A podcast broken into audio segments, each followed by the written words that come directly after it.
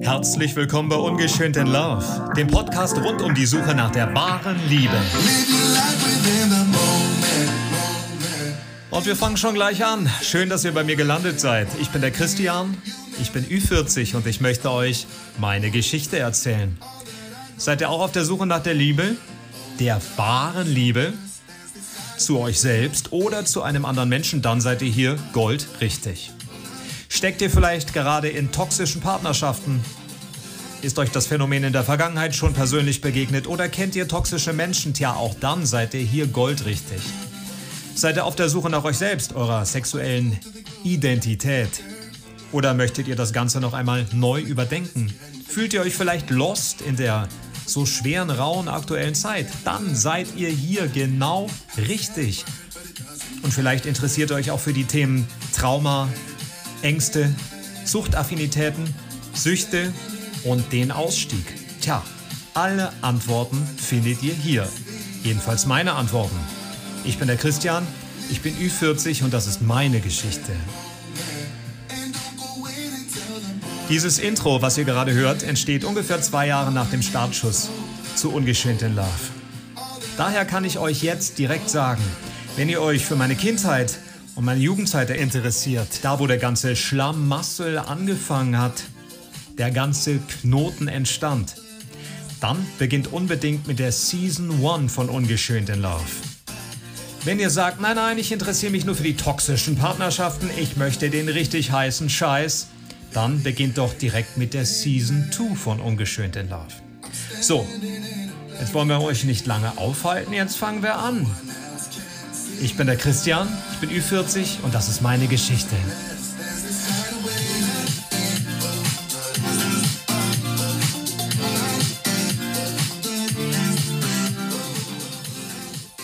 Und hallo von mir nach da draußen.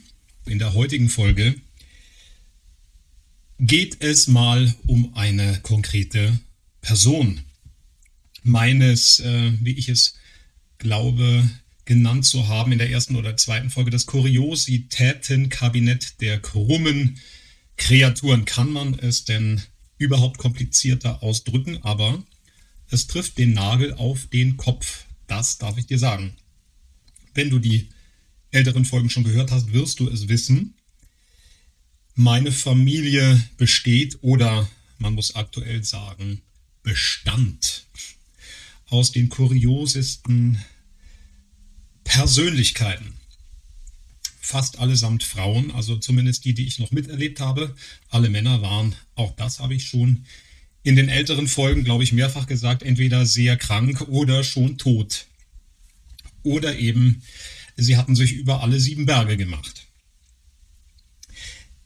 Ich war also nun umringt von ganz, ganz vielen weiblichen Menschen unterschiedlichen Alters, ähm, aber was diese Personen und eigentlich auch die Männer gemeinsam hatten, sie fanden alle statt. Sie fanden einfach statt.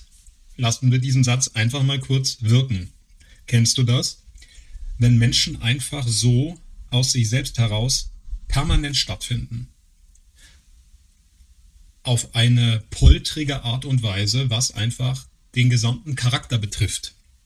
Da wurde nun gejammert, geweint und gestritten und gescholten und getadelt und geformt und erzogen und verzogen. Es wurde gewirkt in allen Ecken und Winkeln und ich, als damals noch kleiner Christian, war dem Ganzen ausgesetzt und das bildete natürlich meine Realität. So dachte ich, funktioniert die Welt. Ja, da gab es meine Mutter, meine beiden Großmütter, dann meine eine Großmutter nur noch, ähm, dann gab es Tanten, Großtanten, Patentanten und, das habe ich auch schon mal erwähnt, die Nachbarinnen. Du liebe Zeit, starker Tobak, harter Tobak, harter, starker Tobak. Ja, eigentlich ziemlich verzerrt, muss ich heute mit Fug und Recht behaupten. Denn eine Realität, eine Welt aufzubauen im Innersten und Weltanschauungen darauf äh, basieren zu lassen, die, äh, und alles nur von Frauen geprägt, das halte ich nicht für gesund. Das halte ich nicht für gesund. Da fehlt beim Erwachsenwerden und danach dann etwas. Die männlichen Eigenanteile werden nicht aus sich selbst raus wachgerüttelt. Da gibt es keine Spiegelflächen, keine Angriffsflächen männlicher Natur. Da findet keine Charakterbildung unter dem eigenen Dach statt. Das ist schade, deswegen war ich wahrscheinlich ein Spätzünder und immer auf der Suche nach männlichen Bezugspersonen im Freundeskreis. Ich hatte einen sehr großen Freundeskreis, anders als das übrigens mal in einer Castingshow in meiner Vergangenheit behauptet wurde. Also ich hatte einen normal großen bis recht großen Freundeskreis und meine allerbesten Freunde waren auch männlicher Natur. Ich habe mich also immer orientiert auch an meinen Lehrern, an äh, den Vätern meiner Freundinnen und Freunde, später dann an meinen Chefs im Beruf, Berufsleben. Naja, ich äh, brauche das nicht näher ausführen. Äh, Im Laufe meines bisherigen Lebens, und ich bin ja nun auch Ü40, war das ein Zusammenklauben an Erfahrungen äh, mit männlichen äh, Menschen. so, genau so meine ich das. Also in allen äh, beruflichen Bereichen, äh, privaten Bereichen und so weiter. Da gab es aber eine mir sehr blutsverwandte Person und die gibt es natürlich auch immer noch. Oder was heißt natürlich, die gibt es immer noch. Die war so eine stille Beobachterin des Ganzen und hatte mit mir Zeit meines Lebens prozentual zu sehen, äh, gesehen sehr, sehr wenig zu tun. Obwohl wir logistisch gar nicht so weit voneinander entfernt waren. Ich spreche von meiner Halbschwester Tanja. Oder wie ich sie nenne, und dieses Wortspiel hatte ich sofort in meinem Kopf, als ich äh, beschloss, diese Folge aufzunehmen, meine Weshalb-Schwester. Wir haben also eine gemeinsame Mutter. Meine Mutter ist mittlerweile weit über 20 Jahre in dritter Ehe verheiratet. Aus der ersten Ehe stammt meine Schwester, meine Halbschwester, aus zweiter Ehe eben ich. Und aus der dritten Ehe sind keine Kinder mehr hervorgegangen. Es gab dort einige Fehlgeburten, muss ich sagen. Das hängt aber mit der Krankheitsgeschichte meiner Mutter zusammen und soll hier jetzt auch nicht Gegenstand dieser Folge sein. Aber natürlich auch. Natürlich, wie könnte es anders sein, wieder ein Schicksalsglöckchen in dem nicht enden wollenden Glockenspiel äh, der Trauer und der Schmach in meiner Familie. Ja. So ist mein Humor entstanden. Der Humor der Überlebenden. Ich glaube, das ist mal eine Formulierung gewesen, die ich auf einer Dokumentations-DVD zum künstlerischen Schaffen von Desiree Nick gehört habe. Damals noch in ihren frühen oder mittleren Jahren auf der Bühne. Mittlerweile hat sie ja auch einen anderen Ruf weg und arbeitet anders, aber der Humor der Überlebenden. Ja, man kann ihn auch schwarzen Humor nennen, jüdischen Humor. All das vereine ich in mir. Ein großes, gutes Herz, aber ja, anders wäre das nicht zu bewerkstelligen gewesen. Wenn ich nicht diesen Humor gehabt hätte. Der hat sich übrigens bei mir auch sehr, sehr spät entwickelt. Ich hatte diesen morbiden, schwarzen Humor als Kind und als Teenager überhaupt nicht. Zwar war ich immer schon irgendwie lustig aus mir selbst heraus, aber aber eben nicht in dieser Form. Auch da ein Spätzünder. So, kommen wir zurück zu Tanja, meiner weshalb Schwester. Man muss sagen, meine Schwester ist sieben Jahre älter als ich. Das finde ich schon eine sehr unglücklich gewählte Tatsache bei zwei Geschwistern. Wenn der Altersunterschied zu groß ist, da hat man nicht viele Gemeinsamkeiten. Nun war meine Schwester auch eine ja, eine schon immer sehr kesse, sehr weit entwickelte äh, Person, auch für ihr Alter damals. Mädels sind ja ohnehin auch während der einsetzenden Pubertät dann auch immer ganz vorne weg. Die Jungs kleckern so nach, so war das bei uns auch. Aber meine Schwester ist aus sich selbst heraus auch schon sehr früh sehr selbstständig gewesen und weit entwickelt in allen Bereichen. Oder sagen wir mal in allen für mich erkennbaren Bereichen damals zumindest. Und ich wuchs in einem anderen Haushalt auf. Auch diese Diskrepanz erkläre ich, glaube ich, in der Folge mit dem Herrenhaus meiner Großeltern. Das Traumahaus habe ich es genannt. Diesen Titel habe ich nachträglich nochmal umbenannt. Ursprünglich hieß es, glaube ich, das Omina Domina Herrenhaus. Das erschien mir dann selbst etwas zu kompliziert. Also, in getrennten Haushalten. Ich mit unserer gemeinsamen Mutter und meinem gewalttätigen, saufenden, traumatisierten, bösartigen Vater mit der ganzen Kindheitshölle und meine Schwester im Hause meiner Großeltern, wo es sicherlich auch viele Diskrepanzen gab, aber, und da bin ich mir ganz sicher, keine Gewalt. Und wir wurden groß und kreuzten unsere Wege natürlich an Geburtstagen und wahrscheinlich oder na sicher auch im Alltag. Da ist bei mir nicht mehr so viel hängen geblieben. Du darfst dir das gerne mal überlegen. Ich bin jetzt Ü40 und könnte vielleicht 10 oder 20 konkrete Begebenheiten aufzählen, in denen ich bewusst längere Zeit mit meiner Schwester verbracht habe und wir uns auch näher gekommen sind. Ich, ich, ich bin hier, ich sitze an meinem Schreibtisch und nehme diese Folge auf und meine Schwester ist das unbekannte Wesen in dieser Konstellation. Es ist uns bis dato nicht geglückt, wirklich menschlich, seelisch, emotional, ähm, herzenstechnisch zueinander zu finden. Wir hatten aber auch keine ausgeprägte Streitkultur.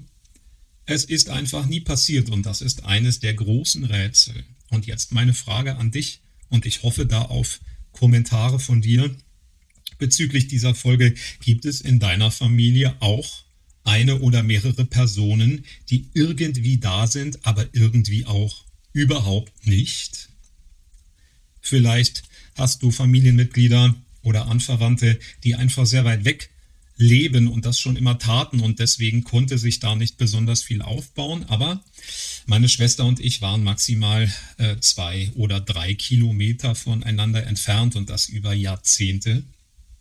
Und da entstand einfach nichts. Es gab eine für mich etwas wachrüttelnde Situation. Da war ich, ich meine 19 Jahre alt, vielleicht gerade so an der Grenze zu 20.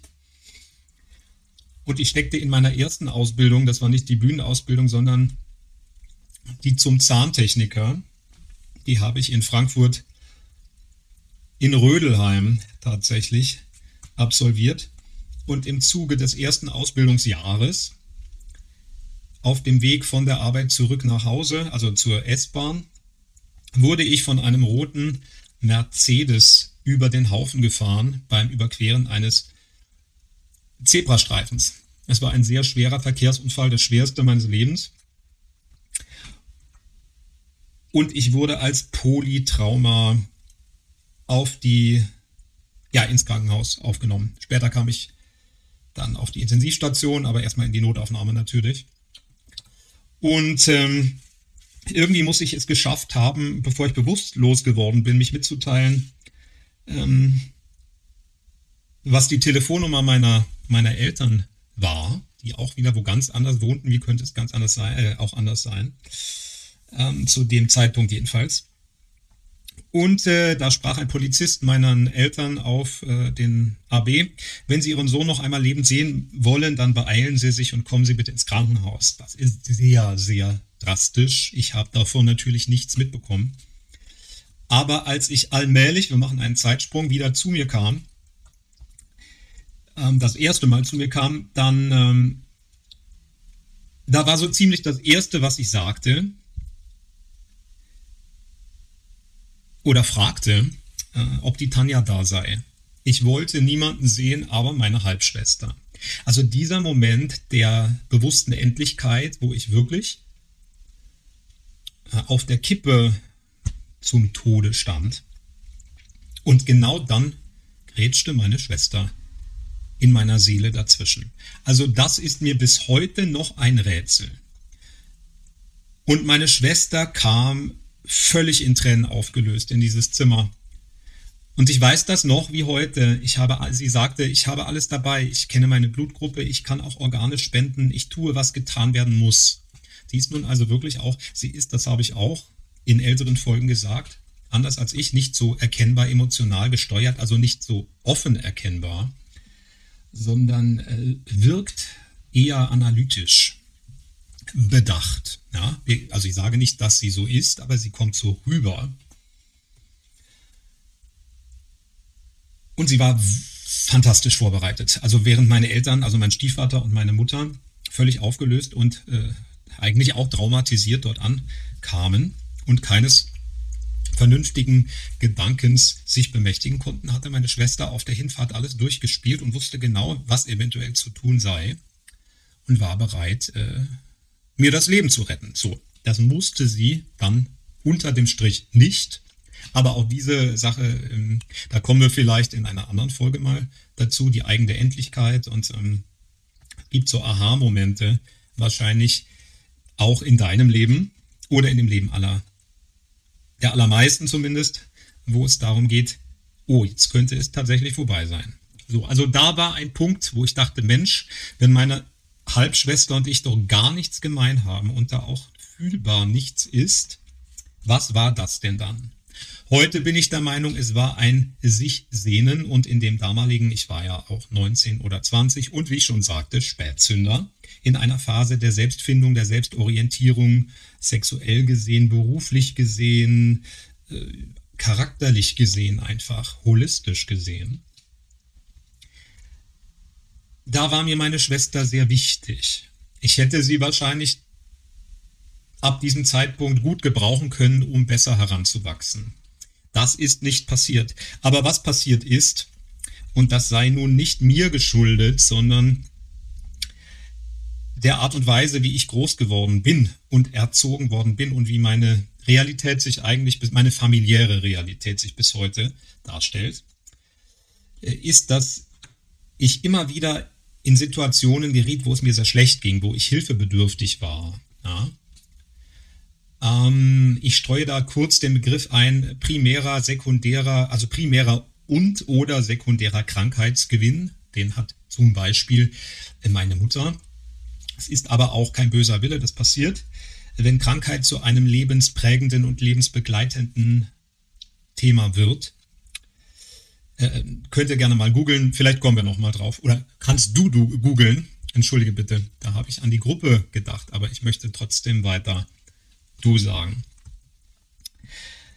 Also du kennst das vielleicht, äh, den Begriff des primären oder auch sekundären Krankheitsgewinns. Schreib mir das gerne, ob dich das interessiert. Das kann ich gerne, gerne nochmal thematisieren. Es gibt sehr viele Menschen, die das benutzen und natürlich wirkt sich das auch auf deinen und meinen Energiehaushalt aus. Das kann auch eine Form des Energieabziehens werden. Co-Abhängigkeiten. Ja? Die toxische Co-Abhängigkeit ist die meiner Meinung nach stabilste und am langfristigsten gelebte Form der äh, der der äh, Partnerschaft, ja, also der überhaupt zwischenmenschlichen Partnerschaft, nicht nur äh, im liebestechnisch gesehen so. Leider ist das so, dass viele Menschen sich aufgrund von gegenseitigen Defiziten und Traumata zusammenschließen, aber dann ganz außer Acht lassen, dass es eben nur ein Sehnen nach Liebe ist und keine wirkliche, wahrhaftige, losgelöste, größere, übergeordnete Liebe, sondern eben eine Co-Abhängigkeit. Ja, das ist, kann eine stabile Form sein. So, bevor ich noch mehr ableite, meine Schwester. Ja, sie ist vom Sternzeichen ein Doppelskorpion und ich bin Steinbock Aszendent Wassermann. Da ist nicht viel zu holen, wenn du dich da auskennst, auch auf dieses Thema und auf die, wie ich mittlerweile finde, hohe Bedeutsamkeit von, von Sternzeichen und noch mehr der, oder genauso wichtig der Aszendenten, kann ich gerne auch nochmal eingehen. Also, ich frage mich, warum gibt es diesen Menschen, und wie wird dieser Mensch, meine Halbschwester Tanja, noch in meinem Leben stattfinden, wenn meine Mutter ihre eigene Endlichkeit er, äh, erlangt hat? Ja? Wenn, sie, wenn sie gehen muss und nicht mehr auf dieser Welt ist, wird es da eine Annäherung geben über die Begräbnissituation und Trauerphase hinaus? Wird es ein gemeinsames Trauern geben? Wird es ein sich versöhnen geben? Wird es ganz neue Qualitäten geben können? Ich wage das sehr in Zweifel zu ziehen, denn ich habe für mich beschlossen und erkannt, es muss auch gar nicht sein. Ja. Also meine Schwester ist äh, von ihrem Psychogramm ganz anders geprägt als ich. Jedenfalls glaube ich, wenn sie es nicht wäre, und auch das habe ich durchgespielt, ich habe dir ja auch schon mit auf den Weg gegeben, dass ich es für das eigene Erkennen aller Dinge als essentiell betrachte, unterschiedliche Blickwinkel einzunehmen und auch die Linse unterschiedlich weit oder eng zu ziehen, um dann abzugleichen, welcher Meinung man ist. Das ist wie ein Update, das nur vonstatten geht, wenn man immer wieder mal unterschiedliche Versionen durchspielt. Und ähm, ich glaube einfach nicht, dass wir einigermaßen gleich ticken. Ja. Es gab eine, eine Zeit, in der es mir tatsächlich privater Natur äh, gut ging, in der ich in einer stabilen, längerfristigen Partnerschaft war, sieben Jahre in einer festen äh, Beziehung, in einer glücklichen Beziehung. Natürlich war ich noch sehr jung. Ähm, ja, das, das war eben so. Und beruflich aufstrebend und äh, es funktionierte alles, es ging alles seiner Wege mit ähm, natürlich mit allen Rückschlägen und Lernprozessen, die mein Leben mit dieser Kindheit nun mal so nach sich zieht, aber es lief ganz gut, als es plötzlich meine Schwester traf und sie aus dem Nichts, aus dem Berufsleben und dem Privatleben völlig hinausgeschleudert worden ist und in ein Burnout fiel. Also sie hat diese Bezeichnung auch krankenkassentechnisch in Anspruch genommen, so würde ich das mal humoristisch sagen. Es ist natürlich nicht witzig, das Thema, aber ja, hoffe, du weißt, was ich meine. Und sie war tatsächlich, glaube ich, zwei oder drei Jahre ausgenockt. Ja, also Sie musste sich komplett neu aufstellen und hat das auch in einer Therapie gemacht. Auch da ist sie wieder ganz anders als ich. Sie hat eine, eine wirklich, äh, ja, sagen wir mal, Bilderbuch-Therapie durchlaufen, wahrscheinlich auch mit äh, Familienaufstellungen, ohne dass wir anwesend waren.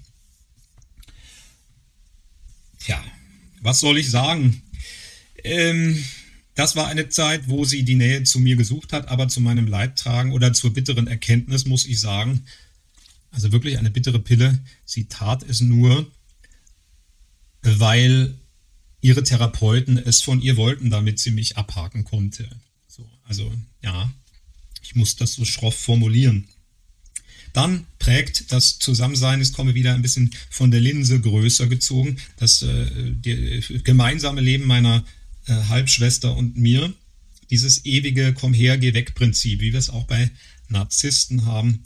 Also wenn sie gerade wieder solo war und sie war sehr, sehr oft solo, dann, ähm, dann war ich wieder gut genug. Dann kam ich wieder so mit ins Spiel. Das ist eben auch eine narzisstische, auch borderlineige Art und Weise. Also ich glaube wirklich, meine Schwester hat äh, Anteil, das ist nur meine persönliche Meinung, borderlineige Tendenzen aufzuweisen, dieses manisch-depressive, dieses Hü und Hot in sich und auch sozusagen dann auch in der Wirkungsweise mit anderen Menschen oder zu anderen Menschen.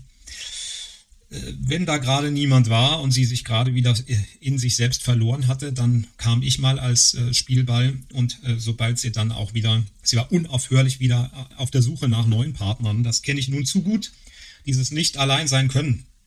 Also auch eine Gemeinsamkeit natürlich, wie ich gerade feststellen muss. Aber eben keine positive Gemeinsamkeit und auch keine, die zu einer Aussprache führt. Meine Schwester, also auch wieder Beziehungshopping, äh, ja, Trauma-Hopping vermutlich. Und das Eintauschen unserer Familie gegen die Familie des neuen Partners. Und das lebt sie jetzt auch in ihrer aktuellen Ehe. Äh, ja. Und ähm, ich habe tatsächlich vor einigen Monaten jetzt schon eine SMS von ihr bekommen. Das war, glaube ich, die erste seit zwei oder drei Jahren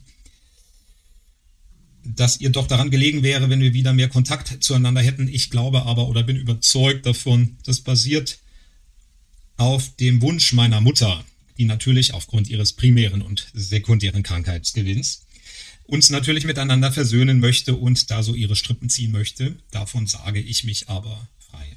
Ich habe meiner Schwester viele Chancen eingeräumt, übrigens auch meinem Schwager, äh, der nun ähm, ja nicht nicht in meinen Dunstkreis passt. So, ziehe dir gerne daraus, was du möchtest. Äh, ja. Gut, wenn es meiner Schwester an nichts fehlt, und davon bin ich überhaupt nicht überzeugt, dass sie da nicht defizitär lebt in sich. Sicherlich eine sehr solvente Ehe, das äh, kann ich wohl sagen. Aber nun ja.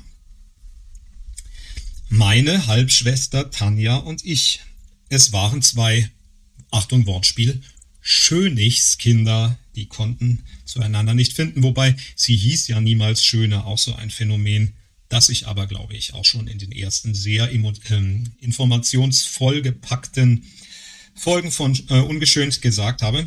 Wir hatten alle immer ständig andere Nachnamen. Also ich glaube, ein gemeinsamer Nachname verbindet. Deswegen war mir das in meiner jetzigen Ehe auch so wichtig einen gemeinsamen Nachnamen zu tragen.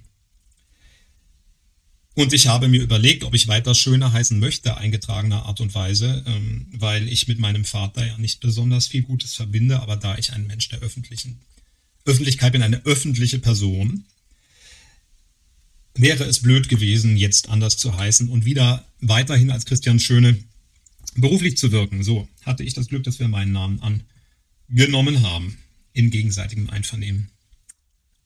Ja, ich werde vielleicht oder vermutlich noch einmal auf meine Schwester zurückkommen, aber an dieser Stelle. Ja, äh, schreib mir gerne deine Gedanken dazu, deine Erfahrungen, deine Sichtweisen. Vielleicht wird dir vieles klarer als mir. Äh, da ist diese Person die da ist, aber so gar nicht zu mir gehören will und soll.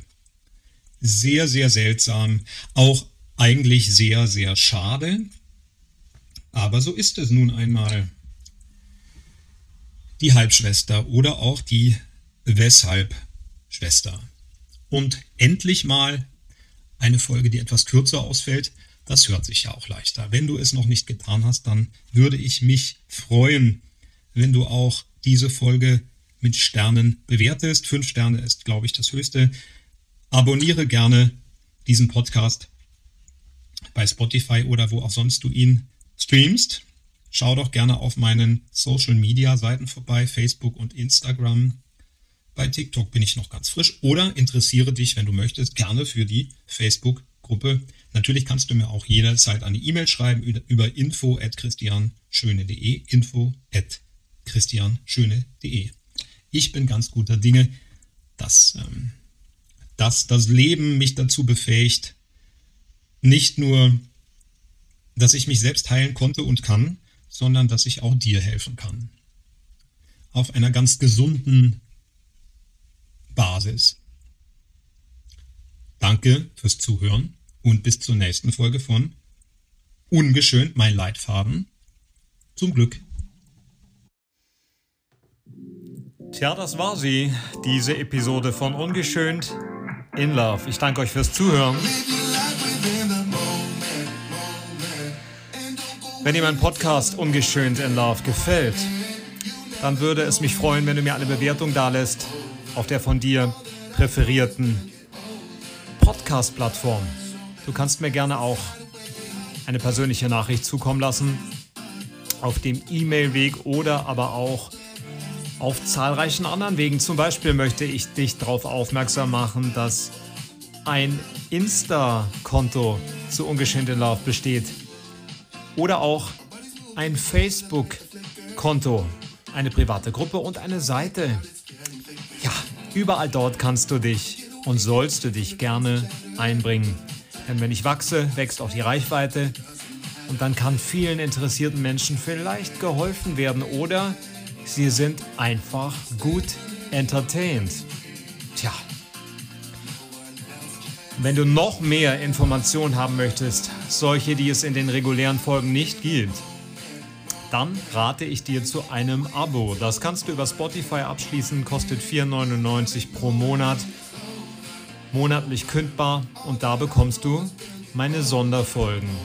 Tja, Hintergrundwissen zu allen toxischen Partnerschaften, Querverweise, geheime Kapitel, die du, ja, die du sonst nie zu Gehör bekommen würdest. Du siehst schon, es lohnt sich. 4,99 im Monat ist ja nicht die Welt. Ich hoffe, wir hören uns in der nächsten Episode von Ungeschönt in Love. Ich bin der Christian. Ich bin Ü40. Ich erzähle dir gerne meine Geschichte und nicht vergessen, Wissen ist Macht, Erkenntnis ist der Schlüssel.